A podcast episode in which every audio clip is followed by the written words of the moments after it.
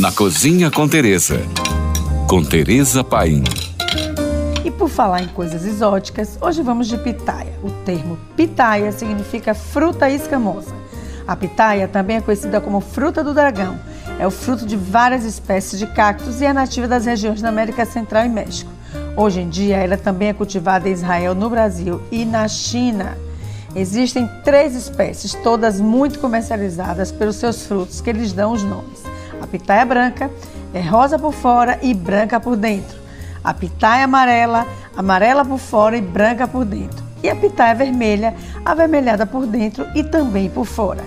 A planta da pitaia só floresce à noite, com grandes flores brancas, pelo que suas flores abarcaram o rol das várias plantas chamadas a flor da noite.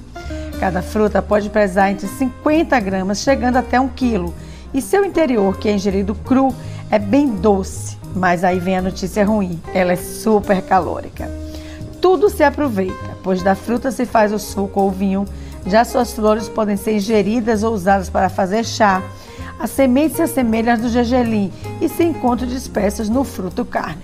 Grandes benefícios à saúde são oferecidos pelas pitaias. Elas são ricas em fibras e minerais, principalmente zinco e ferro. As vermelhas são ricas em ferro, as amarelas em zinco.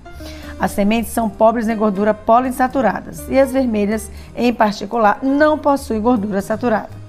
Elas também possuem quantidade significativa de antioxidantes que previnem os radicais livres.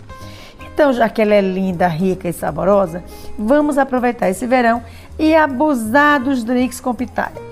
Por hoje é só. Mais dicas me siga no Instagram, arroba Tereza Paim.